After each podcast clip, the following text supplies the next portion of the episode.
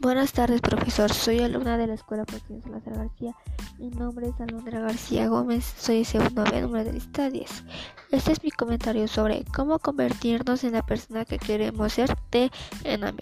Enamed ha tenido la grandísima fortuna de haber participado en tres Olimpiadas de deportista nadador profesional durante 12 años y eso le ha ayudado a tener una serie de aprendizajes que luego le han servido para que lo aplique en su vida.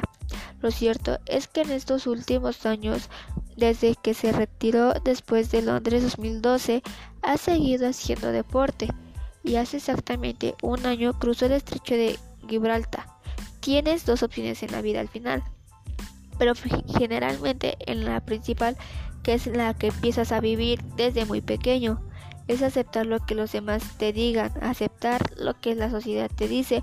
Y a Enamed la sociedad le dijo básicamente, eres ciego, no puedes hacer lo mismo que los demás.